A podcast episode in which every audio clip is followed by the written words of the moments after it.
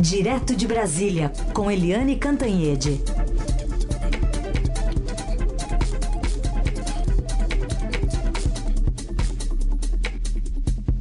Oi, Eliane, bom dia.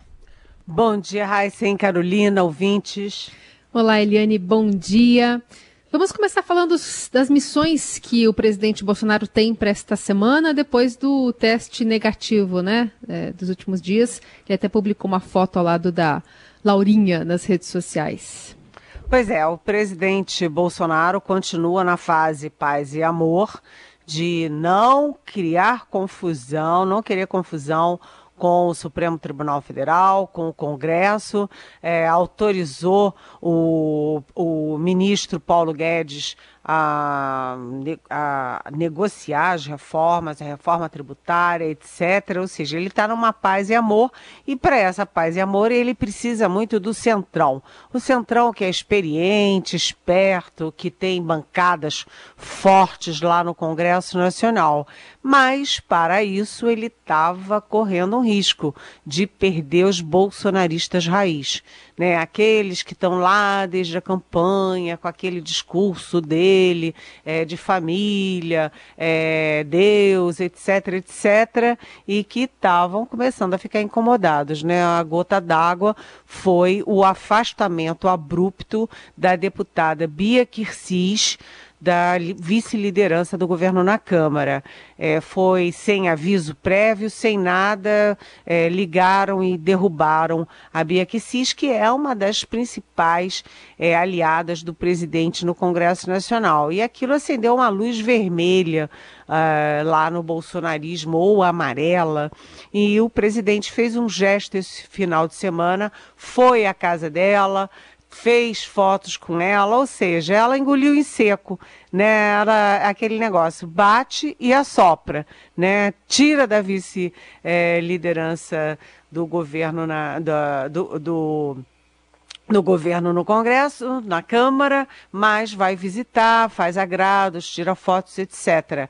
E também o presidente suspendeu um movimento que estava muito claro de trocar o próprio líder, o Major Vitor Hugo, pelo deputado Ricardo Barros, que é do PP do Paraná e que é um super é, líder do Centrão, que foi inclusive ministro da Saúde no governo Temer, representando o Centrão. Então o presidente fez esse agrado para a deputada, interrompeu o processo de, de mudança da liderança e, ao mesmo tempo, autorizou enfim, ou articulou um pedido da Advocacia Geral da União, a AGU, para suspender aquele, aquela decisão do Supremo Tribunal Federal que tirou do ar é, do Facebook, as contas do Facebook, dos bolsonaristas que são acusados, são suspeitos e acusados de fazer fake news contra instituições. Ou seja,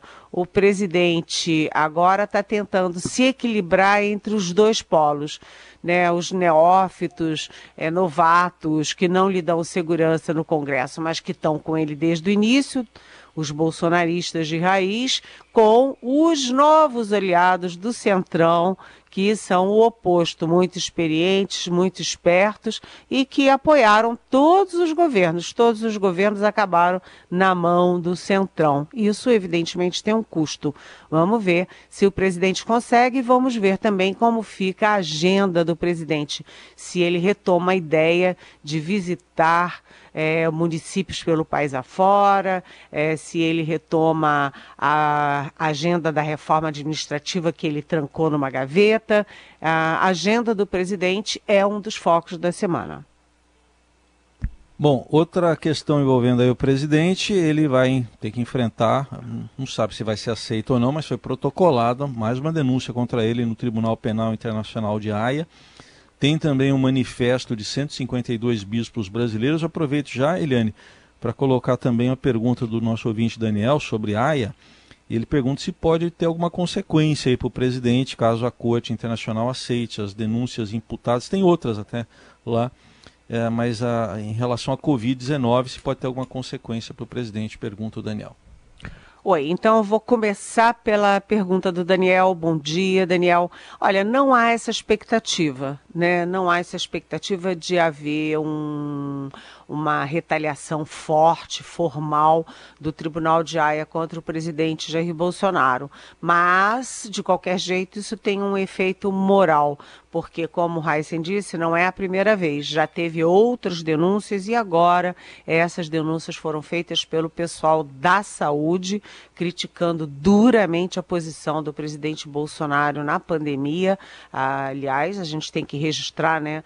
Já estamos com 87 mil mortos.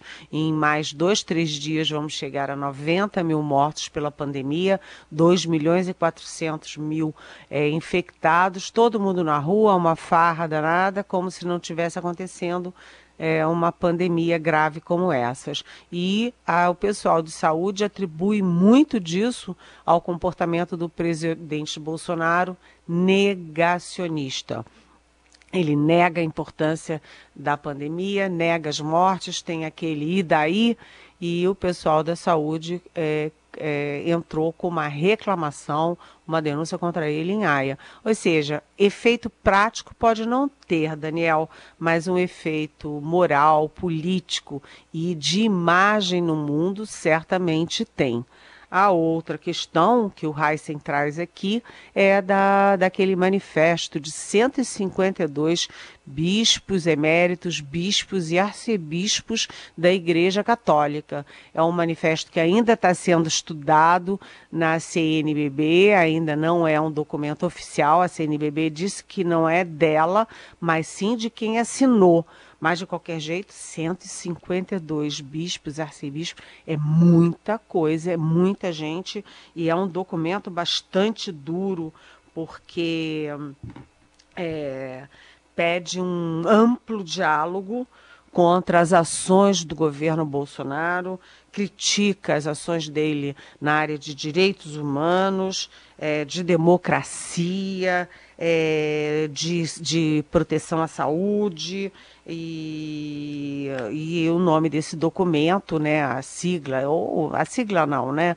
O nome é Terra, Teto e Trabalho e condena o presidente nas áreas chaves. É, diz que ele usa o nome de Deus, olha só, usa o nome de Deus para mensagens de ódio e de preconceito. Gente, é muito grave, hein? A Igreja Católica, quer dizer, pelo menos bispos da Igreja Católica, é, e eles dizem que o presidente tem desprezo pelos direitos humanos, pela educação, pela cultura, pela saúde e pela diplomacia. Isso tudo que todo mundo já vem vendo, já vem acompanhando, já vem criticando, agora está sendo endossado pela por, por representantes é, de alto nível da Igreja Católica no Brasil. É claro que isso também, viu, Daniel, vir, ouviram ouvintes, isso também tem um efeito na comunidade internacional, nos governos é, democráticos de todos os continentes, na mídia internacional, ou seja, a imagem do presidente do Brasil e do Brasil vai sofrendo um impacto muito forte com tudo isso. E também falando sobre a agenda do presidente Bolsonaro, já que hoje, né, com esse teste negativo para a Covid, começa a se encontrar com alguns ministros. Um deles, o da Economia, Paulo Guedes. Queria saber o que está nessa agenda, Eliane, os desafios, né, também para outras escolhas que o presidente tem que fazer essa semana.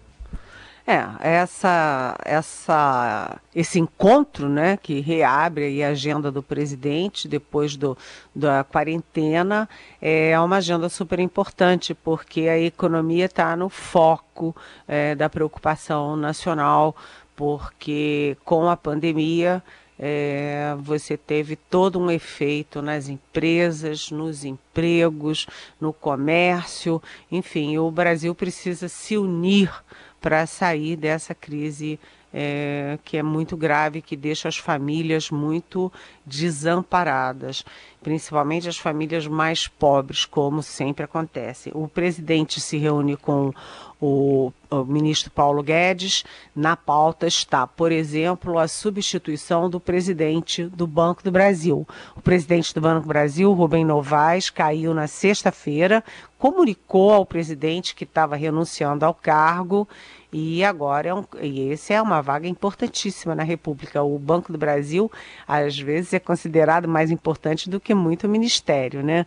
E, um, e o Rubem é, Novaes, para dar uma pincelada rápida, ele, ele perdeu apoio dentro da instituição que via o, o Novaes como o homem do Ministério da Economia, o homem do Paulo Guedes para privatizar o banco. Então ele tinha muita resistência na corporação e em certo momento ele passou a ter também um pouco de desconfiança no próprio Ministério da Economia, a desconfiança de que estaria fazendo mais o jogo da instituição do que do Paulo Guedes, ou seja, ele ficou é, é, sem sustentação dos dois lados mas a possibilidade é que ele fique como uma espécie de consultor do Ministério da Economia, morando fora de Brasília. Saiu é, de Brasília criticando muito a corporação, é, os, a estatização, diz que ninguém aqui está preocupado com o liberalismo.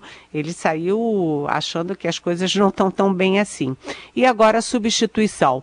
Um nome que é sempre considerado é o nome do presidente da Caixa é, Econômica Federal, porque enquanto Novaes foi é, se enfraquecendo, o Pedro Guimarães da Caixa Econômica foi se fortalecendo no governo. Mas ele não é o único. E vamos ver como é que o presidente discute isso com com o Paulo Guedes. E outra coisa que, que os dois vão conversar certamente são as reformas, porque além da reforma tributária, o governo apresentou uma reforma muito tímida ali da fusão do PIS, COFINS num único imposto, mas o Congresso quer alguma coisa mais profunda da união de vários impostos num imposto só. É, vamos ver como é que o presidente respalda isso. E a tal da reforma administrativa que o Guedes apresentou ao Palácio há muitos meses, o presidente sentou em cima porque o presidente é corporativista e o presidente é uh, estatizante e o presidente está com dificuldade de apresentar uma reforma administrativa que vai mexer ali nos ânimos é, dos funcionários públicos que são importantes na sua base política eleitoral. Então, vamos ver o que, que sai dessa conversa hoje, que é muito importante. Helene, vamos falar um pouco da semana do Congresso, que pela pauta aí está parecendo que vai ser uma semana cheia. No Senado, por exemplo, tem o Fundeb. É, é, com certeza será uma semana cheia no Congresso. O Congresso que nessa época do ano costuma estar em recesso, né? Porque é, o recesso de julho está trabalhando muito, mesmo que remotamente. E o Senado tem várias medidas provisórias para analisar e essas medidas provisórias têm prioridade na pauta. Se não votar a medida provisória, o resto da pauta fica trancado, você não pode votar mais nada. Então, vou citar dois exemplos de medidas provisórias importantíssimas e todas duas têm a ver com a pandemia. A, a medida provisória que destina 16 bilhões para, para os estados e municípios conseguirem sobreviver à pandemia e também a medida provisória para é, ajudar a financiar e tentar também garantir a sobrevivência das pequenas e médias empresas. Então, isso é super importante, o Congresso tem que votar. E, além disso, tem o Fundeb, que é o fundo que sustenta a educação básica, que já foi aprovado em primeiro e segundo turno. É, foi uma lavada né, por 499 votos a 7 no primeiro turno e a 6 no segundo turno na Câmara, e que tende a ser votado rapidamente no Senado e também por uma expressiva votação. Ninguém quer mexida no Fundeb no Senado para que não tenha que votar, voltar para a Câmara. Então, isso pode ser uma solução rápida. É, o relator já acompanhou todo o processo na Câmara, está bem por dentro, não precisa tempo para estudar. Então, são decisões importantes que a gente espera do Congresso Nacional essa semana. Liane, pergunta do André de São Paulo. Qual sua avaliação da fala do ex-ministro Moro de que Bolsonaro o usou no seu governo? Demorou um ano e meio para ele notar isso? Qual é a do ex-juiz? Pergunta o André. Oi, André. Bom dia, bem-vindo. Olha, é, demorou um pouco, né? Mas ficou claro desde o início, lá atrás, antes da posse do presidente Bolsonaro, quando ele convidou o ministro Sérgio Moro, então juiz Sérgio Moro, para assumir o Ministério da Justiça, ficou claro que o presidente Bolsonaro queria reforçar a imagem do combate à corrupção. O Moro é um, é um símbolo não apenas nacional, mas até internacional de combate à corrupção, porque ele foi o líder da Lava Jato. É, mas o Moro foi é, percebendo ao longo do tempo que a coisa não era bem assim, né? A proposta do, do pacote anticorrupção não foi adiante, o presidente tomou decisões é, pró-armas que assustaram muito o Moro, ele perdeu também a discussão é, na, no debate das armas, ele perdeu a discussão porque ele não queria o excludente de ilicitude, o presidente quis, que favorece aí a vida dos policiais que matam pessoas e que depois podem é, ter um julgamento bastante camarada. É, então, e além de tudo, o Moro foi vendo, ele perdeu o COAF, né, que foi para o Banco Central. ele é, foi perdendo também ali a conexão com a Receita Federal, o presidente com a mão pesada também na Receita Federal. E, por fim, quando o presidente foi também assumir a Polícia Federal, o Moro pensou, é, sem a conexão com a Receita, sem ter o, o controle do COAF e sem ter a Receita Federal, o que, que eu estou fazendo aqui? E foi por isso que ele foi embora e abriu aí um, um processo contra o presidente Bolsonaro no Supremo, porque é, ele acusou o presidente de querer intervir politicamente na Polícia Federal, ou seja, é, é, o Moro está agora falando uma coisa que ele vinha já é, depurando ao longo de um ano e meio de é, governo e a insatisfação, a, a, a agonia dele, que trocou 22 anos de magistratura por uma quimera. Outra pergunta é da Karina de São José dos Pinhais. Ela está querendo saber, Liane, se o STF não está abusando do poder que tem para suspender contas do Twitter de aliados de Bolsonaro. Diz ela que sem provas concretas sobre o financiamento de ataques virtuais é uma referência da Karina àquela decisão do ministro Alexandre de Moraes. Oi, Karina. Bom dia. Isso está é, gerando uma intensa discussão em Brasília. Se o ministro Alexandre de Moraes extrapolou ou não ao exigir que o Facebook, Twitter, etc., fechassem, suspendessem as contas dos bolsonaristas que estão sob investigação por fake news, etc., que o Alexandre de Moraes considera que é uma organização, que é um sistema, porque tem todo o pessoal é, que opera isso nas redes, mas tem também parlamentares bolsonaristas, tem também os empresários que financiaram a campanha do presidente Bolsonaro, que, enfim, estavam próximos da ele, é, tem gente do governo que tem é, faz uma conexão direta entre o Palácio do Planalto e essa turma toda. Enfim, a dúvida, Karina, para saber se houve extrapolação ou não, é o que, que dizem as investigações. O que, que o Alexandre de Moraes colheu nas investigações. Ah, se, por exemplo, ele consegue comprovar que é, esses empresários estavam financiando a rede de fake news e de fake news que são golpistas contra as instituições ou não. Ou seja, o que ele tem de prova ou não. O fato é que muitos juristas acham sim que o, que o ministro Alexandre de Moraes extrapolou. É, evidentemente, os bolsonaristas acham sim E agora o próprio presidente Bolsonaro, o governo Bolsonaro, via AGU, eles estão tomando providências para defender o quê? Pra, segundo eles, para defender a liberdade de expressão. É, mas, além disso, para defender uh, o que o presidente chama de mídia a meu favor.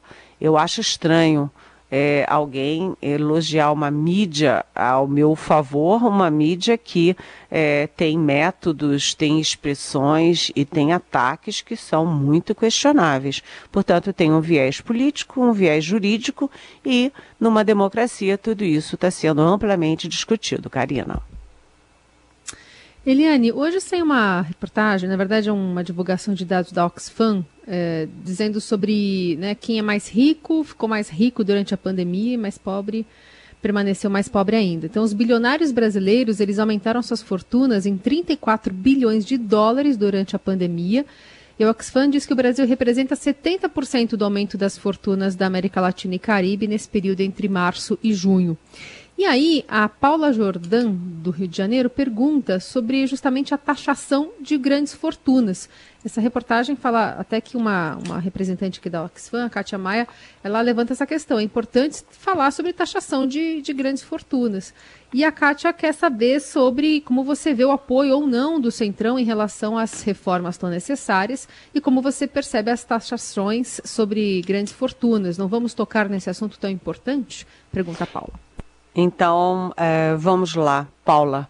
É, Bem-vinda. Essa é uma discussão importantíssima. Né? O, o, presidente Fernando Henrique Cardoso, olha só, ele tomou posse em 1995, né? Ele se elegeu em 94, tomou posse em 95. Em 1995, há quantos anos ele já defendia taxação de grandes fortunas e de grandes heranças? Mas nunca conseguiu fazer. Por quê? Porque quem pode, pode, quem não pode se sacode, e essa, esse ditado é especialmente, particularmente forte num país com as desigualdades sociais é, macabras que o Brasil tem. Né? Muitos milionários e a grande maioria é, miserável, e essa, essa diferença aumenta em tempos de crise. Os miseráveis ficam mais ainda reféns é, da pobreza e os milionários arranjam sempre um jeitinho de tirar uma casquinha. Essa discussão sobre a taxação de grandes heranças está é, sendo, é, tá sendo tocada também aqui dentro do Congresso Nacional.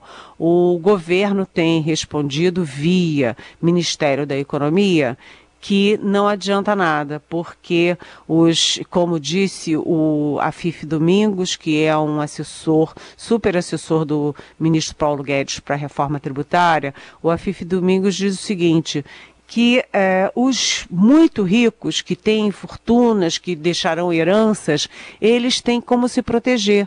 Então eles eh, criam outra empresa, mandam para o exterior, eles, eles criam uma forma difusa de, de operar o seu dinheiro. Então, quando você vai taxar, quando o Estado vai taxar, não tem dinheiro nenhum, porque está tudo aí é, difusamente espalhado. Já a CPMF é o chamado imposto na veia. Você comprou alguma coisa, você paga aquele imposto. Você não tem como fugir. É direto, é, é automático. Você pagou, você, você comprou, você pagou o imposto. Então é um imposto que o governo acha mais seguro, mas incide sobre todo mundo. Se você vai comprar é, qualquer coisa, você paga e isso vale para o pobre. Qualquer coisa que o pobre vá comprar, ele vai pagar também, igualmente com a mesma alíquota. É, Portanto, Paula, é uma boa discussão e é importante que você tenha trazido, inclusive aqui na Rádio Eldorado, porque a pressão da sociedade muda tudo lá no Congresso Nacional, como a gente viu no caso do Fundeb. Muito bem, essa é a Eliane Cantanhede conversando conosco, analisando todos os assuntos importantes desse início de semana. A gente volta com ela amanhã a partir das nove. Lembrando, a hashtag é Pergunte para Eliane nas redes sociais. Valeu, Eliane. Até amanhã. Até amanhã. Beijão.